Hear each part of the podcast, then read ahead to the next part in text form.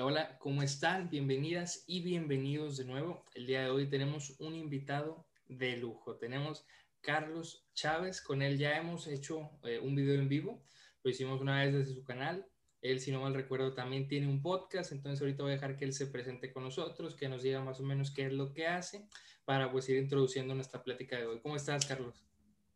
Hola, muy bien, pues excelente introducción y muchísimas gracias por haberme invitado. Eh, una maravillosa eh, invitación, pues este podcast que voy escuchando, ¿no? Y siempre que lo escucho, pues como dice el episodio, en vez de irme con respuestas, me voy con más preguntas, ¿no? Es lo que me gusta. Pues yo creo que la vida también se trata de eso, de ir experimentando, de ir descubriéndose a uno mismo, ir descubriendo cada vez esta realidad, vaya, ¿no? Pues me presento, como ya me ya había dicho mi estimado, soy Carlos Chávez, eh, soy de la ciudad de Hermosillo, un saludo. Eh, tengo un podcast también, se llama Materializando Ideas en Spotify. Y pues los invito, hablo de salud mental, de ciertos temas como adicciones, mm, el enfoque de las redes sociales en la salud mental, etcétera, etcétera. Pues, ¿qué hago? Actualmente estudio psicología, mm, soy consejero en adicciones, pero ahorita me estoy dedicando más que nada al podcast y a trabajar solamente. Y pues a comer libros también. La, primera vez que eh, pudimos reunirnos fue en un en vivo, hablando, si no mal recuerdo, sobre la filosofía como invitación a pensar y como inicio del autodescubrimiento. Como ya decía Carlos, él va mucho por el área de la psicología, entonces ahí nos, nos orientamos de manera pues muy grata, ¿no? Entonces en este nuevo capítulo, por así decirlo, en Hazte una pregunta, vamos a hacernos muchas preguntas el día de hoy. La primera de ellas va en torno hacia la moral, la moral en el ser humano. La moral es un tema muy complejo, Carlos, estarás de acuerdo conmigo, porque en primer lugar me parece, y, aquí te voy planteando las primeras preguntas, eh, me parece que de ordinario se suele utilizar ética y moral indiscriminadamente, ¿no? O sea, si voy a hablar de algo moral, suelo utilizar el término ética, si voy a hablar de algo ético, suelo hablar en términos morales. Entonces, Carlos, ¿cuál es en primer lugar la distinción que tú notarías? O sea, para empezar a hablar de moral, ¿cuál es la distinción que tú notas entre ética y moral? Ok, eh, muy buena pregunta y se me hace una pregunta, fíjate que muy compleja. Eh, al momento de definir lo que es la ética, eh, si no mal recuerdo, corrígeme si estoy mal, la ética es la que estudia la moral, ¿verdad? Total. Y tengo entendido, porque lo, lo, he leído también, que desde el estudio de la ética, que la ética estudia la moral, eh, pues en la moral se encuentra eh, dos corrientes que recuerdo que me fascinan, y es el universalismo moral y el relativismo moral. Eh, ahorita podríamos ir platicando un poco más de ello. pues me agarraste un poco en curva porque se me dificultan estos términos. Esperaba que si pudieras tú iluminar un poco. Claro, claro, igual aquí entre los dos nos iluminamos, ¿no? En ese sentido, sí, claro. de la razón.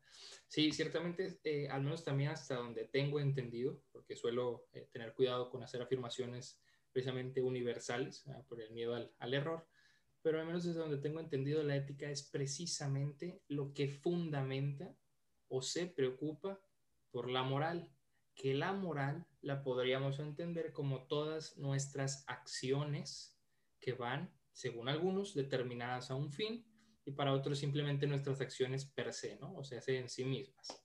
Un ejemplo muy normal, que de hecho me parece hasta algo divertido, para algunos es absurdo, eh, y es esta pregunta, ¿no? O sea, ¿puedo, más bien, puede considerarse que el ponerme un suéter es una acción moral, ética? Para algunos dicen, pues no, te pones un suéter, ¿no? Pero vamos viendo, o sea, y yo pongo este ejemplo por lo siguiente. Imagínate que me pregunto, ¿me voy a poner un suéter? Digo, bueno, ¿por qué me lo voy a poner? ¿Hace frío, hace calor? Ahí ya estoy en primer lugar planteándome en un contexto, ¿no? Si hace frío, lo más probable es que diga, pues sí me lo voy a poner, ¿no? Porque es lo que va, en, más bien, acorde a mi contexto, a mi costumbre moral. El latín, si no me recuerdo, es mos moris, más o menos, o mosir, que viene a ser costumbre. Entonces, la costumbre no es tanto como cuestión convencional, que vamos a ir también tocando estos términos, sino que va siendo lo que yo hago en un contexto, ¿no? Entonces, si hace frío, me voy a poner el suéter porque es lo moralmente correcto, podríamos decir. Y pues si hace calor, entra la pregunta, ¿por qué me voy a poner este suéter? ¿Es propio de este momento?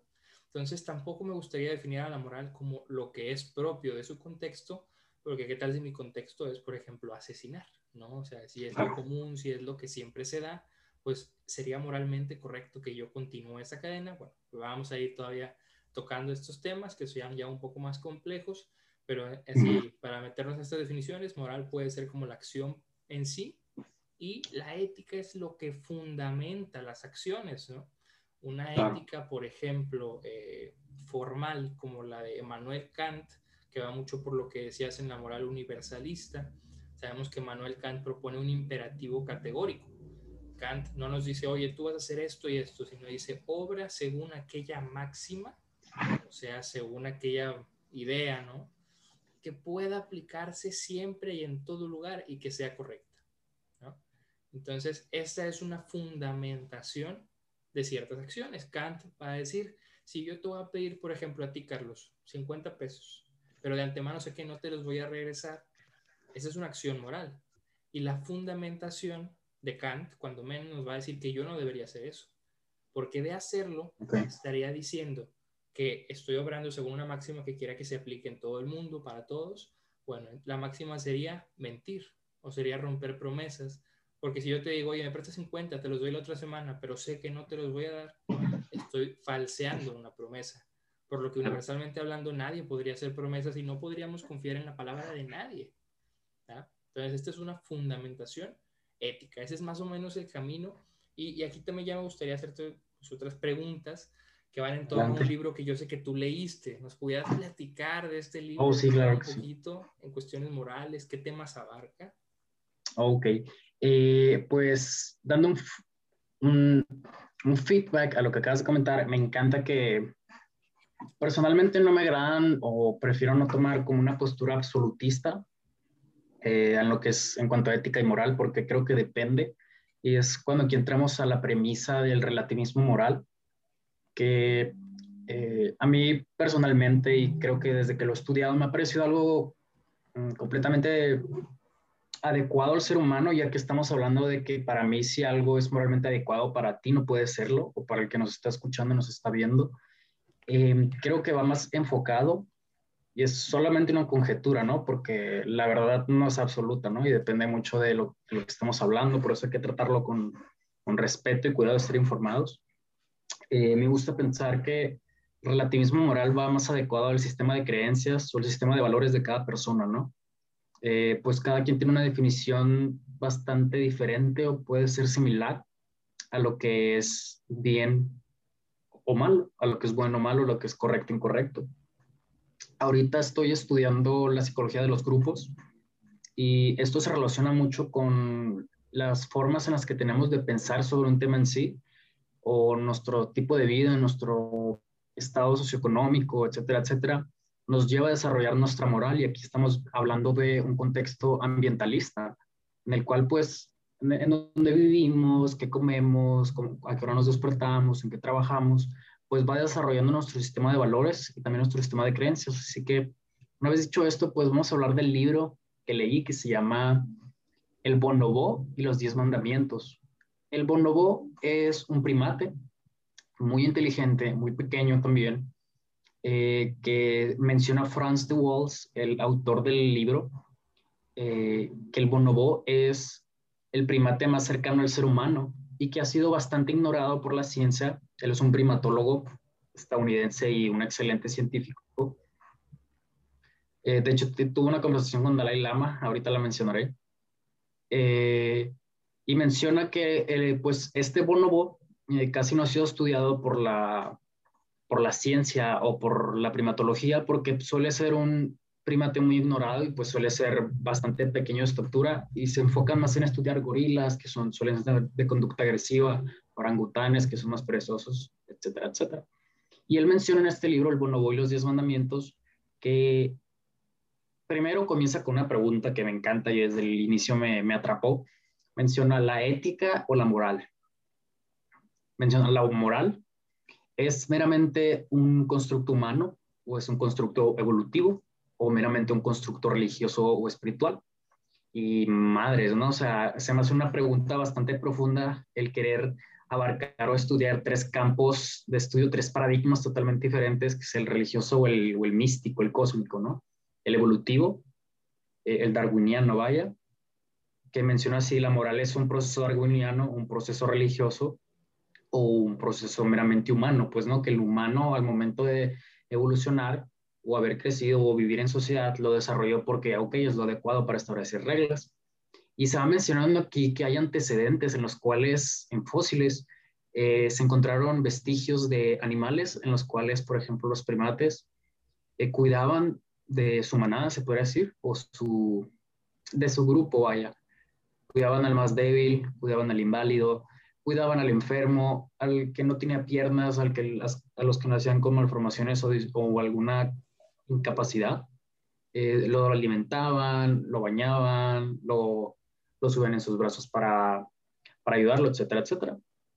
Y también hay antecedentes y se va mucho más profundo en este libro tan interesante que se lo recomiendo, que los elefantes también tienen un sentido de la moral, de lo que es correcto y lo que es incorrecto y se llegan a ayudar entre ellos. Menciona un caso de un elefante que tiene tres patas y que hay más elefantes que se llegan a, se acercan a él para poderlo ayudar. Y me parece bastante interesante que eh, conforme va pasando el libro, pues él menciona que la moral pues es meramente un proceso evolutivo o darwiniano en el cual pues nuestras estructuras cerebrales, que ahí estamos hablando de un enfoque constructivista, cual lóbulo frontal, temporal, occipital, todas las regiones cerebrales trabajan en conjunto pues para darle un, razonamiento, un entendimiento a esta realidad. Y algo que me encantó también es que menciona y cita demasiado a Darwin. Eh, y Darwin, eh, muchos creen que Darwin, por ejemplo, era, era ateo, era agnóstico, etcétera, etcétera. Darwin era cristiano, pero pues en este libro nos, o era, creía en Dios de una cierta manera, ¿no? Creo que era católico. Eh, menciona a Dios, menciona muchas veces a Dios, menciona a Dios como un ente en el cual está como observador, Eso también me parece interesante. Él no decide lo que es bueno y lo que es malo, sino más bien el ser humano le da un valor intrínseco a, a las acciones, vayan, ¿no? Y, y pues de eso trata más o menos el libro me pareció interesante.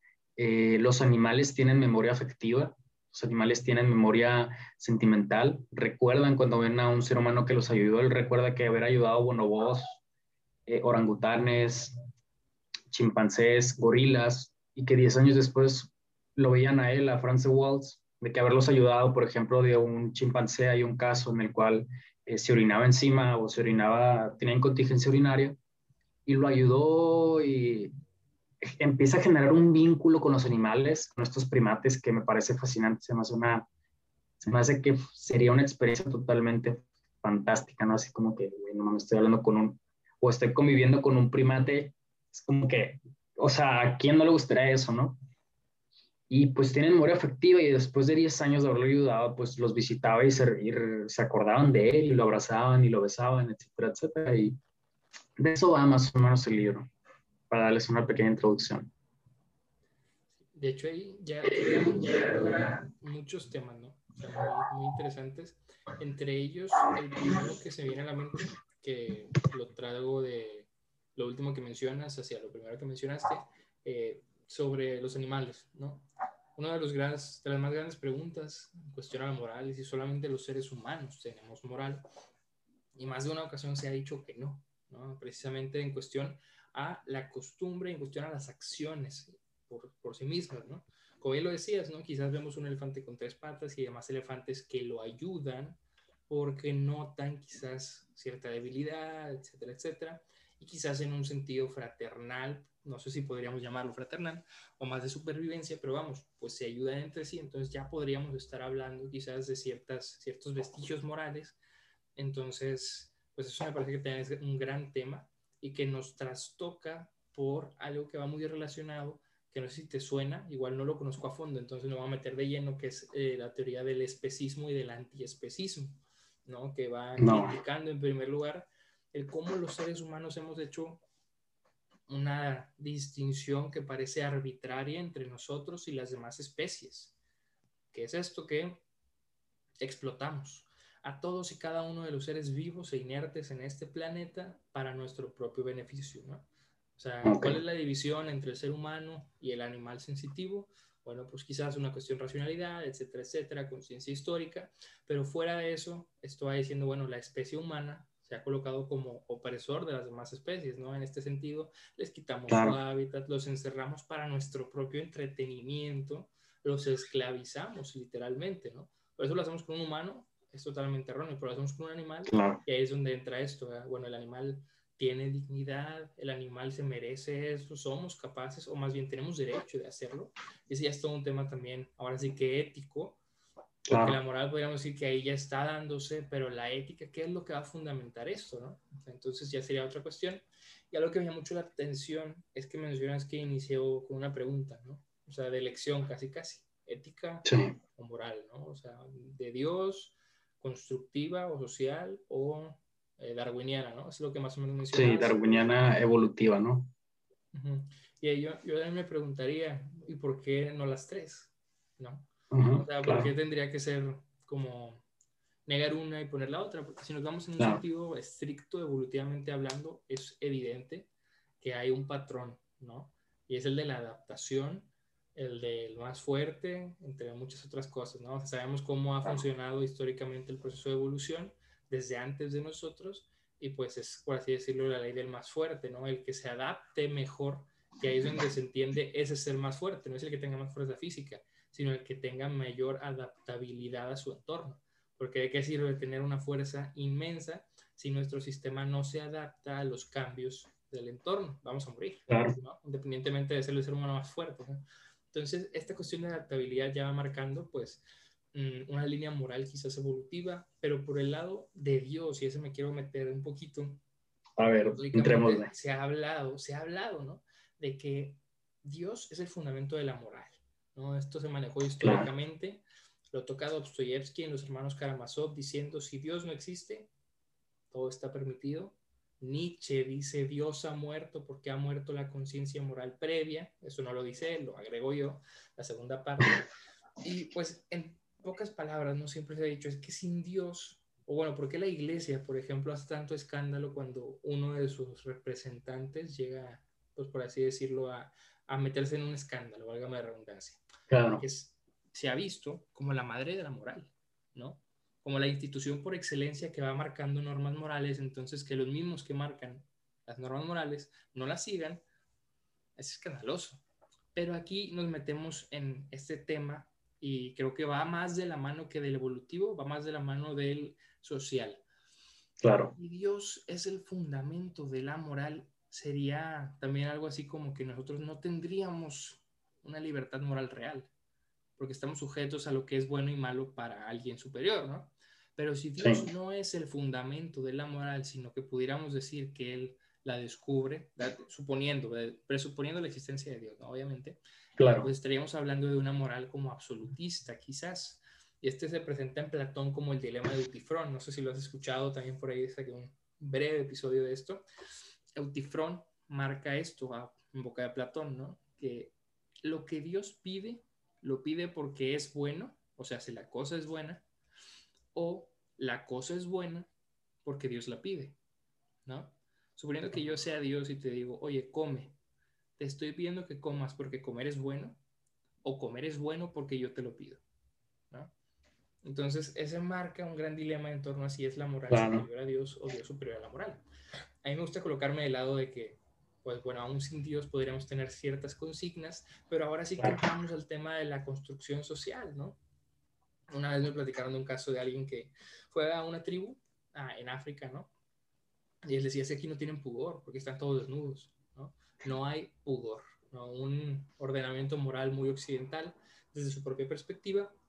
Claro. Topa con que a la hora de la comer, ellos tenían como tapetes, ¿no? Entonces, estos tapetes se separaban en torno a si alguien tenía o no un vínculo con el otro si alguien es pareja de alguien más, va a comer junto en el tapete. Si yo no soy pareja de ese alguien, yo no me puedo meter al tapete.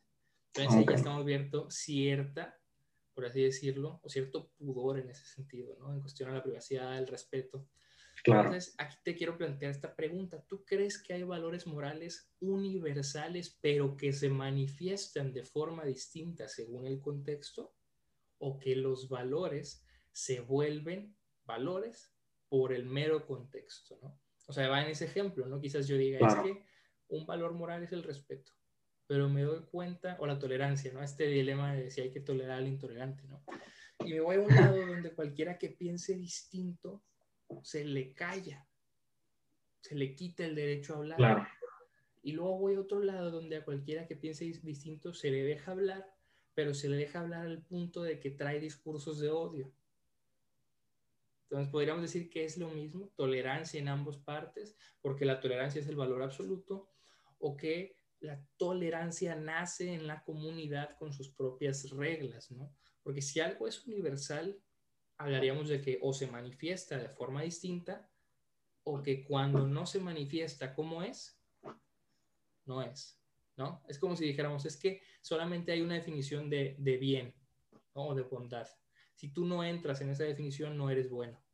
¿Tú, tú qué opinas? ¿Hay valores morales universales que se manifiestan de forma distinta según el contexto o cada contexto crea sus propios valores? Mm, definitivamente creo que ambas. Creo que hay eh, valores morales universales.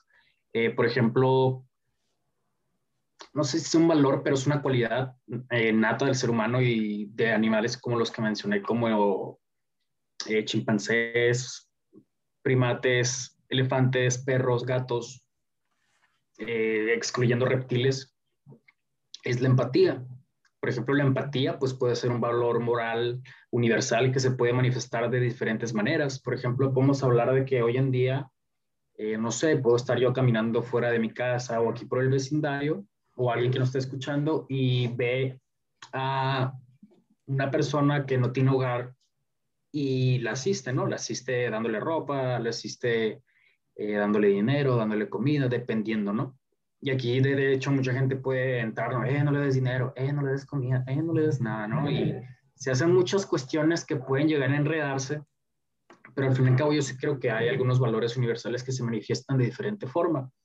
O podemos pensar también en, no sé, hay muchos casos de la Segunda Guerra Mundial en la cual eh, habían soldados nazis que empatizaban con los, con los esclavos judíos, con los prisioneros judíos, y los ayudaban de una u otra forma. Por ejemplo, menciona a Víctor Frankl, eh, el él fue el que creó la, la, logoterapia en el psicoanálisis. La logoterapia es explica, pues es la terapia en busca del sentido. Él estuvo en un campo de concentración y menciona sus experiencias, ¿no? Menciona que se había hecho amigo de un soldado nazi que mucha gente le tiene miedo en ese campo de concentración. Estuvo en Auschwitz, si no mal recuerdo. Y eran buenos amigos, eh, reían, se reían demasiado, eh, empatizaban mucho. Víctor Frank le daba consejos de cómo tratar a su esposa, etcétera, etcétera, cómo tratar a sus hijos. O sea, y aquí estamos hablando de que de en medio o de entrada ya hay una idea radical en el cual una raza es superior a otra, ¿no? La raza blanca o raza aria, mencionemos un, pensamiento muy radical y bastante polarizado de Hitler, y pues sus, sus aliados o sus soldados, y pues los prisioneros judíos, ¿no? Y pues aquí esta situación la pongo de ejemplo para traerle a la mesa y en el cual mencionar este valor moral, el cual la empatía para mí puede ser un valor moral, porque independientemente de lo que tú creas o tu sistema de valores, tu sistema de creencias, pues podemos llegar a, a sentir o a pensar qué es lo que siente el otro, qué es lo que piensa el otro. Va por ahí más o menos, ¿no? Porque hay un fundamento científico en el cual pues se mencionan las neuronas espejo cual pues tenemos la capacidad de nosotros de discernir qué es lo que está pensando, sintiendo el otro. Y, y pues también creo que hay valores totalmente relativos que dependen del contexto histórico, sociocultural, que por ejemplo aquí en Hermosillo, por ejemplo, sales a las 9, 10 de la noche en shorts, por ejemplo, o una camiseta tirahuesos, me estoy yendo a ejemplos bastante cotidianos, ¿no? Pero, por ejemplo, eh, y eso es lo correcto, ¿no? De hecho, puedes ver a mucha gente así, pero si sales con una chamarra o con un pants Entonces ahí es cuando entra esta disputa, ¿no? Esta de, es relativo, pues es dependiendo el, el, sentido intrínseco que le demos a la acción que la otra persona hace. Ah, habías mencionado algo al principio de eh, la gente que mata, ¿no? Eh, tengo un maestro que ha estado hablando, ha entrevistado asesinos, ha ido a cárceles, eso me llama mucho la atención, el enfoque eh, criminológico y lo he hablado con terapeutas en el cual mencionan de que, Carlos, es que, pues para mí está mal, ¿no? O sea, para mí, es, para mí puede que esté mal, pero pues yo tengo que presentarme como un psicólogo, como una tabla rasa, pues, ¿no? Como que no hay nada escrito en mí y pues yo voy aprendiendo de lo que la otra persona me dice. Y me he dado cuenta que la moral puede estar totalmente retorcida pues en otra persona en la cual ha vivido experiencias demasiado traumáticas y para él su forma de querer es violar y matar a su pareja, ¿no? Y por eso está en la cárcel. Es como que no puede ser, ahí me quedo pensando, ¿no? Entonces yo creo que es universal y relativo, ¿no? Entonces es como una disputa que me confunde un poco a veces, pero digo, ok, ok, no sé qué piensas. Sí, es que es un tema bastante complejo, ¿no? Y ahí obviamente tenemos ya la primera crítica a lo que se le conoce como esta ética formal kantiana, que suele ser muy popular porque tiene muchos principios muy bien aplicables. Por ejemplo, habla de que el ser humano es fin en sí mismo, ¿no? entonces que nunca deberíamos tratar a alguien como medio, sino siempre como fin. Esto que quiere decir que yo no debería usar a las personas para yo conseguir algo, ¿no? o conseguir o evitar, ¿no? o sea, para tener un fin distinto a la persona. Los medios serían, para Kant, pues, cualquier otra cosa que no sea humana. Entonces, en la sociedad en la que vivimos actualmente, me parece a mí que esto no se vive, ¿no? De decir, es que el ser humano es fin en sí mismo bueno, ¿no? Pues, en primer lugar, el sistema no considera a cualquiera que no sea, por así decirlo, y ya me estoy metiendo en cuestiones ahí socioeconómicas, políticas, ¿no? El sistema no considera como persona, desde mi perspectiva, a cualquiera que no tenga un poder de producción enorme o a cualquiera que no goce de un privilegio cuasi burgués, ¿no? ¿Por qué? Porque ¿qué son los demás? Son capital humano, son literalmente instrumentos de trabajo, son el proletariado, son personas que no, por así decirlo, tienen de hecho, porque en el papel, pues obviamente no, nunca se va a decir es que ustedes no son personas, ¿no? Pero me parece a mí que de hecho no se tiene una reconocimiento, un reconocimiento de, hecho, la dignidad de las personas, ¿no? En este sentido disculpa que te interrumpa, de hecho se me hace una, un, algo muy realista mencionarlo y también algo muy disruptivo, pero es muy real. El capital, para el capitalismo, pues ha sido bastante criticado, ¿no? Em, muchos podemos estar gozando de él en este momento, pero claro, o sea, desde el capitalismo, si no generas o si no, no generas algo para los demás o para ti mismo o para el mismo capitalismo, pues ¿quién eres? Pues no, pues ¿qué vales? Entonces ahí podemos entrar a temas de corrupción, temas de impunidad, temas de privilegios, temas de pobreza, y se va haciendo muy grande la lista y enorme y enorme y enorme. Y si el capitalismo, pues eres lo que va, o sea, vales lo que haces o lo que generas, pues lamentablemente em, se me hace un... No, no se vale por lo que somos, ¿no? Claro personas, sino precisamente como dice, se vale por el obrar, pero no cualquier obrar, no un obrar ético, porque podríamos decir, es que tú vales en la medida en que obras bien. No, aquí es tú vales en la medida en que eres productivo. Y esto para, reitero, los que no somos de ese nivel cuasi burgués, ¿no? Porque en ese sentido, ahí no vales por lo que produces, vales por lo que tienes, ¿no? Entonces ya entramos también a la ética del tener. Pero volviendo un poco a Kant, este, ese es uno de los principios, ¿no? El de, pues todos somos fines en nosotros mismos y ese es un principio que debería manejarse siempre. Pero ahora sí, entramos, por ejemplo, a la cuestión de la universalidad. Es decir, es que la cuestión de las promesas, ¿no? es el ejemplo que se le suele atribuir a él, ¿no?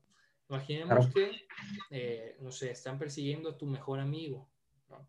Alguien lo está persiguiendo porque, pues, por cualquier cosa, hizo algo malo, tuvo una bronca lo están persiguiendo y lo quieren matar, lo quieren golpear.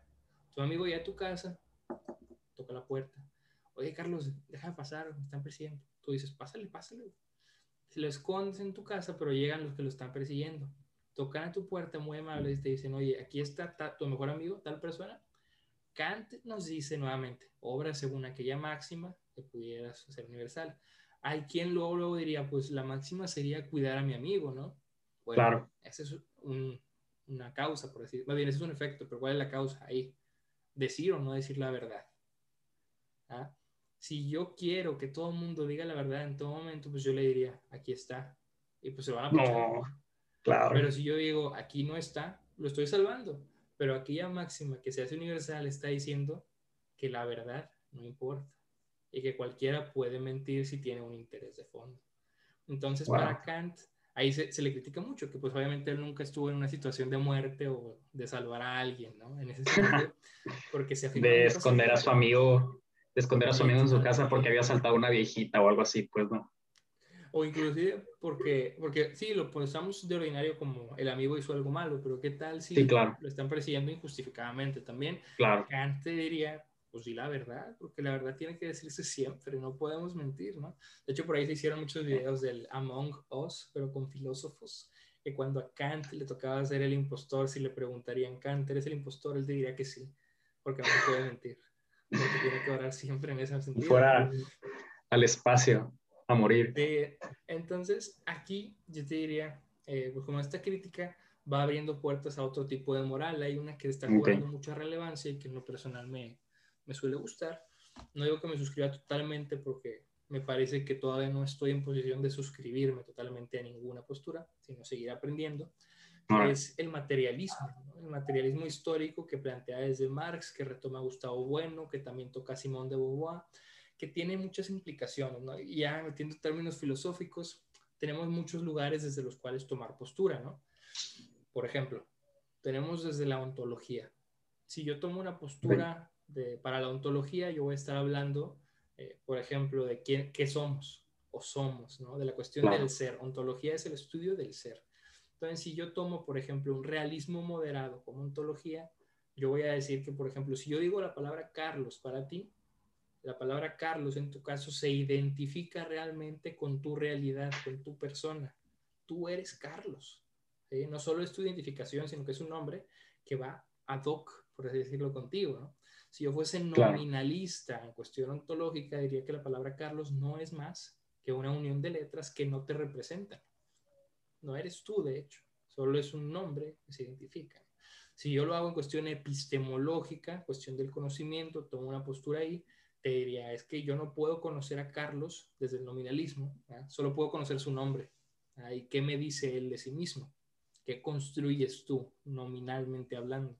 Desde un realismo te diría, yo puedo mediante el intelecto conocer también, de hecho, a Carlos. Entonces ya marcando diferentes cosas, pero desde una perspectiva ética, el materialismo histórico, materialismo filosófico, nos va a decir que las personas estamos determinadas, no solo condicionadas, sino casi determinadas, pero ya en el determinismo, aquí como paréntesis, se suelen ir por muchas vertientes, pero dos muy grandes, ¿no? El determinismo duro y el suave. El duro te suele decir que no tienes nada de libertad. Estás determinado 100%. Y el determinismo suave te dice que estás determinado en cierta medida. El materialismo histórico, materialismo dialéctico, nos va a decir que estamos determinados por nuestras condiciones materiales.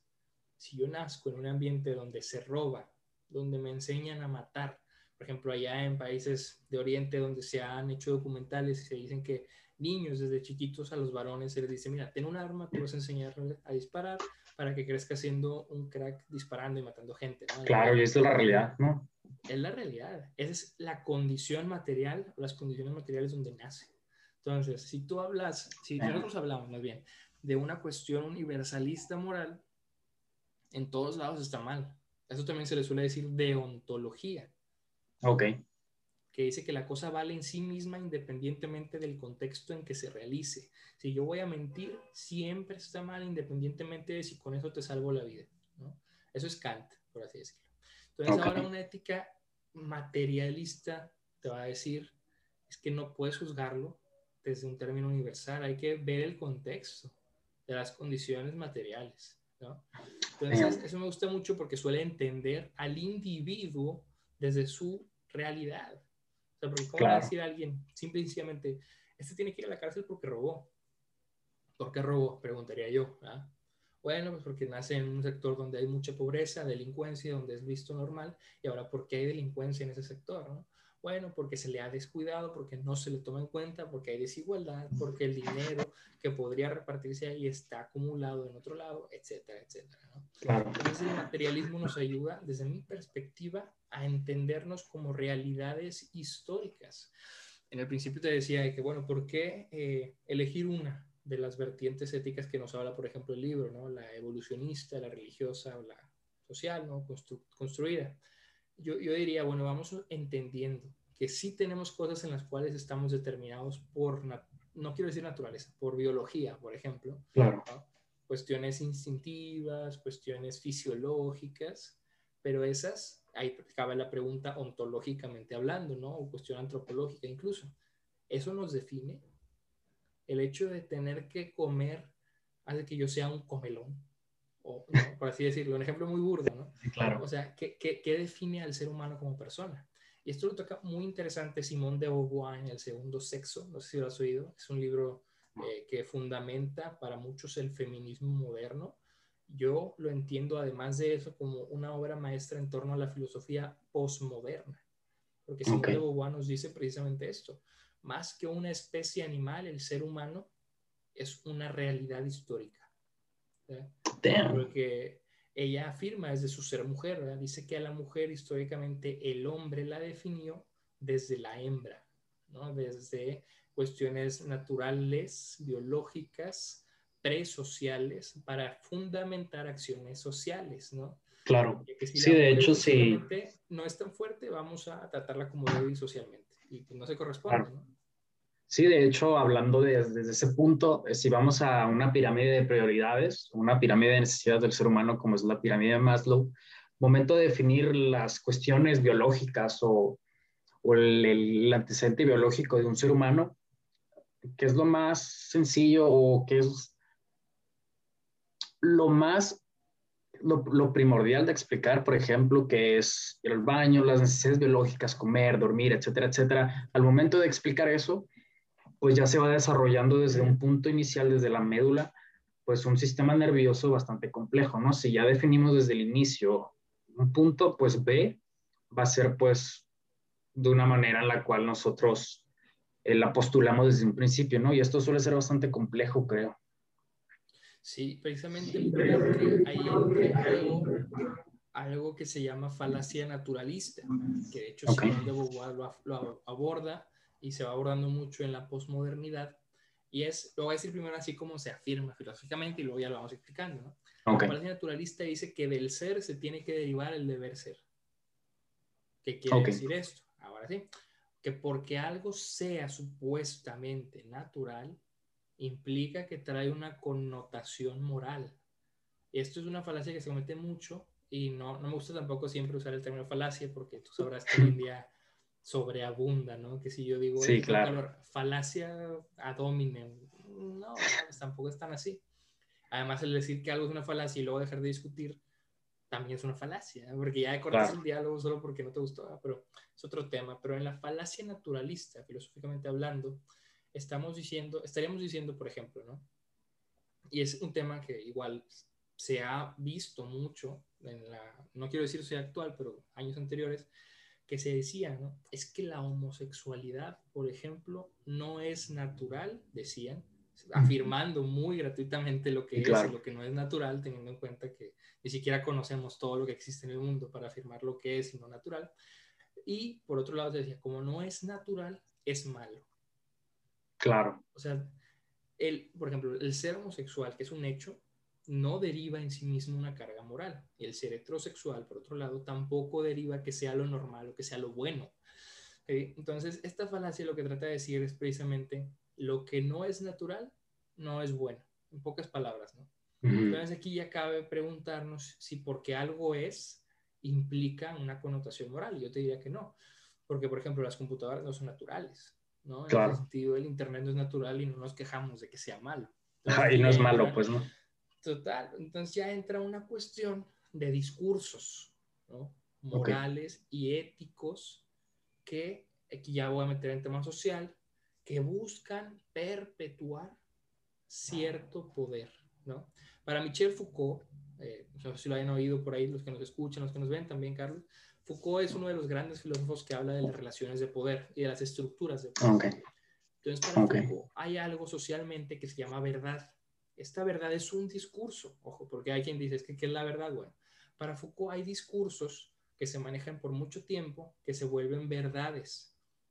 Y estas verdades siempre están al servicio del poder, ¿no? ¿Qué quiere decir esto? Si al poder le conviene decir que una verdad es que levantarse a pedir justicia es malo porque causa desorden, etcétera, etcétera. E, esa es una verdad al servicio del poder y es verdad porque es un discurso que se maneja. Pero acaba de preguntarnos, ¿es de hecho verdad? Si el, el, poder le conviene decir participación ciudadana en época de elecciones, ¿no? Ese, es un discurso que se maneja como verdad y si tú no vas a participar eres mal ciudadano, ¿no? Ahí se deriva otra vez de lo que se hace. Yo no quiero participar, por ejemplo. Yo no voy. Y si no vas, no eres responsable, por ejemplo. Ajá, pero el hecho de que no vaya no carga nada. O sea, simplemente un hecho. Pero lo que se suele decir como falacia naturalista es que del ser se deriva el deber ser. Entonces, si tú no vas, como bien dices, eres irresponsable, por tanto eres mal ciudadano. Por tanto, no te importa tu pueblo, por así decirlo. ¿no? Claro, sí, sí, sí. Todo esto va marcando una cuestión discursiva que desde mi parecer, mi perspectiva, no lo digo universalmente, eh, se maneja para perpetuar cierto sistema. Y muchas veces la moral ha sido instrumento y la ética, concretamente, para perpetuar eso, ¿no? Claro, totalmente. de hecho, sí, claro. De hecho, estoy, total, estoy de acuerdo. Mm, ahorita, pues tengo un enfoque un poco diferente sobre el ser y el deber ser. Eh, sería bueno compartirlo. Eh, creo pues también en la, narrativa ¿no? del ser humano y que esto va decodificando, desenvolviendo nuestra realidad, vaya. Eh, esto, por ejemplo, que mencionaste que las instancias de poder al momento de definir la verdad, pues mucha gente lo ve como que, ah, pues lo dice el presidente, lo dice una instancia gubernamental, lo dice el ejército, lo dice no sé quién, etcétera, etcétera, lo dice una institución de salud, etcétera, etcétera. Eh, pues es la verdad y es, es indiscutible, es, es, no podemos debatir contra eso, pues no se menciona. Y pues aquí yo entro con el tema este del ser y el deber ser, que lo voy a explicar un, un poco a, con un lenguaje más coloquial, ¿no? Porque creo que así lo comprendo un poco mejor. Eh, he leído pues en psicología que el ser pues es, eres tú, ¿no? Vaya, es el ser mismo, son sus anhelos, sus motivaciones, sus aspiraciones, sus complejos también, qué es lo que desea, qué es lo que busca, qué preguntas se hace a sí mismo, qué es lo que hace, qué se le antoja, qué no se le antoja, etcétera, etcétera. Y el deber ser pues son, son las instancias eh, morales sociales, las instancias públicas, las instancias... Eh, que nos benedicta la sociedad, nuestra familia, nuestros amigos, nuestra novia, nuestro novio, etcétera, etcétera. Entonces, por ejemplo, si para mi ser, yo Carlos, yo Jorge, o yo que escucho, eh, para mí pues está bien quedarme en mi casa eh, un sábado en la noche y no salir y ver una buena película en Netflix o Amazon Prime o Disney Plus o yo qué sé, o hacer cualquier cosa, leer un libro. Y para mí está bien, eso me trae tranquilidad.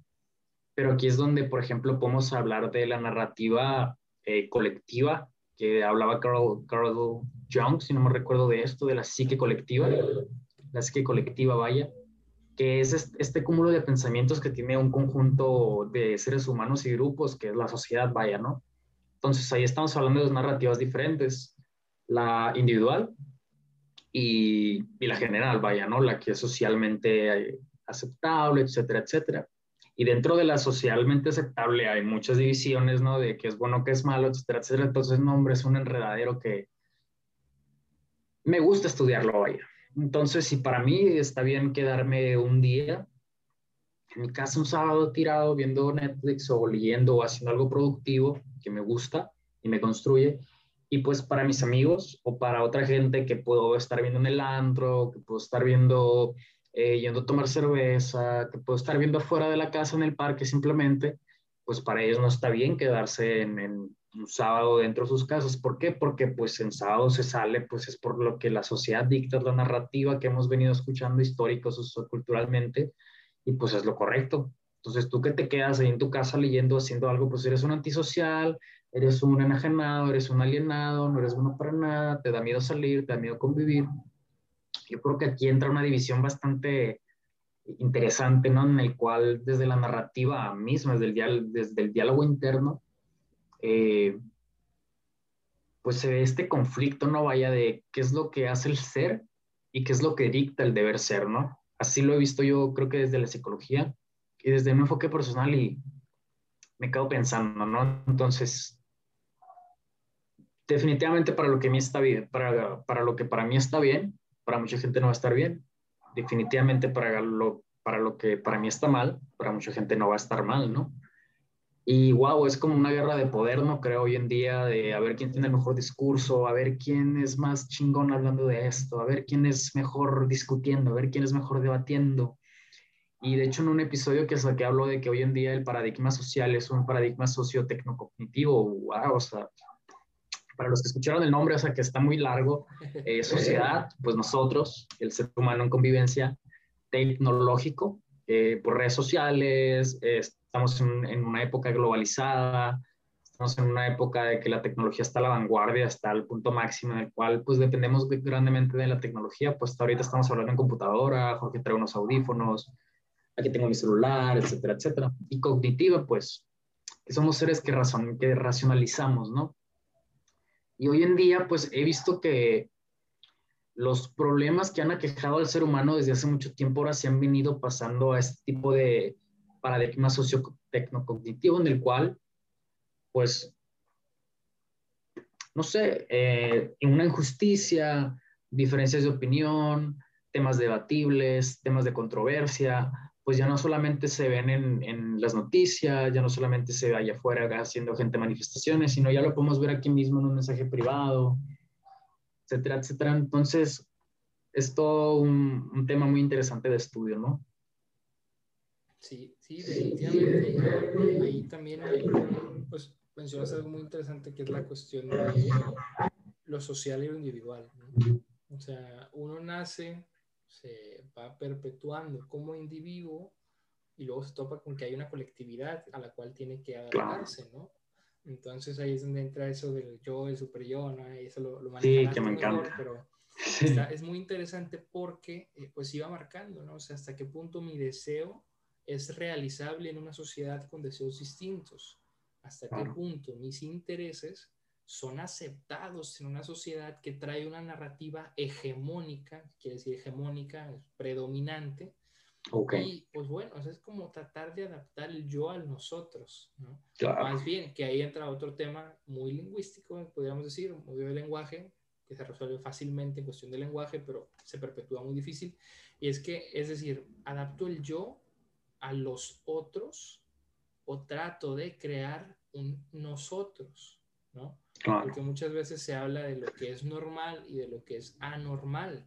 La palabra normal viene de norma, lo que va en torno a lo que se dice que es correcto, que es normal, como tú bien decías. Si lo normal es que el sábado uno se vaya de fiesta, alguien que no lo hace según esa narrativa es anormal. Claro. Entonces también yo creo que al menos también para irnos dando conclusiones entre nosotros, claro. respuestas, y eh, no dejarlo muy al aire para los que nos escuchan también, me parece a mí que más que respuestas son propuestas y más que propuestas absolutas son propuestas cuestionables, ¿no? Entonces, preguntarnos qué es lo normal. Porque muchas veces dices que yo no soy normal, no siento que encajo. Bueno, primero, ¿qué es lo normal? Segundo, tienes que encajar, tienes que adaptarte, tienes que dejar de ser tú o tienes que ser tú en un contexto con otras personas que también tienen la misma lucha que tú, en general.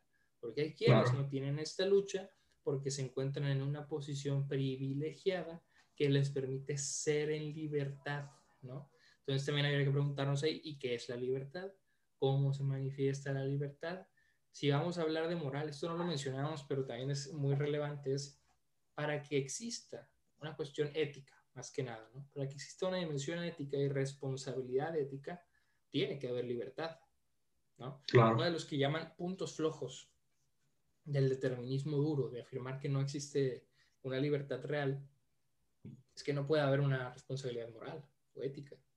Porque, ¿qué pasa si alguien asesina a otro y dice, es que yo no soy libre porque creo en un determinismo duro, por tanto esto ya está escrito? No fue mi culpa, es culpa del universo, de Dios, de aquel que ha escrito, ¿no? Mi destino. Claro.